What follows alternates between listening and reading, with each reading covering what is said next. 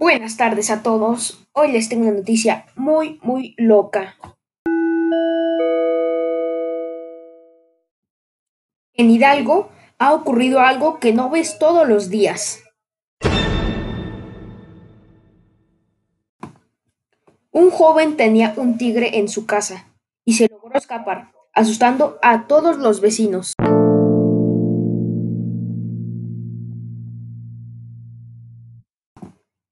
Pero lograron alertar a las autoridades y el tigre fue atrapado y llevado a una reserva de animales. Buena tarde este lunes. Espero que se la pasen muy bien.